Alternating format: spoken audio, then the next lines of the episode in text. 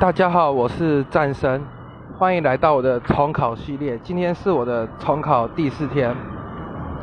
一开始早上早上没有考试，我就先读了我自己的英文单字。毕竟大家已经比我多读了好几个礼拜，我也是九月才开始读的，进度有点赶，所以先读一下历届的英文单字有考哪一些。啊，书是看补习班发的。然后第一堂课是上数学，良好的数学课，大概一个一个半小时教了三三角的广义角。数学本来就是我比较在行的，所以我就拿来写题目。但我觉得我这最近写题目的速度已经慢下来了，所以我希望我可以好好的加油。接下来化学的话，我觉得是开始教了思考范围，就是波尔的氢原子模型。我开始有一大堆系数开始要背了，我今天也没有搞得很懂，可能明天晚自习的时候会会看一下。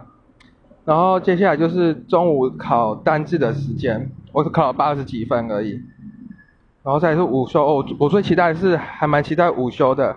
我最近都很累，不知道为什么一下子就睡很熟，然后超讨厌打钟打起来。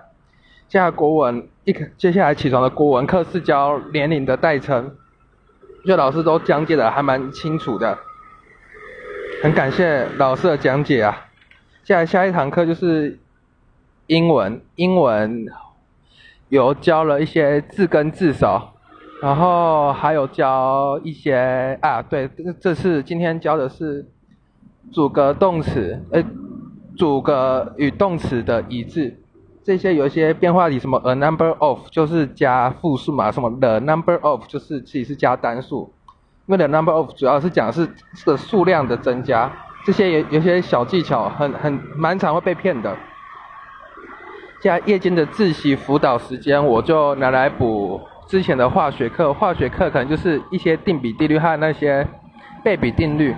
虽然我已经四年没有碰化学，但这个单元其实是算是蛮简单的，就。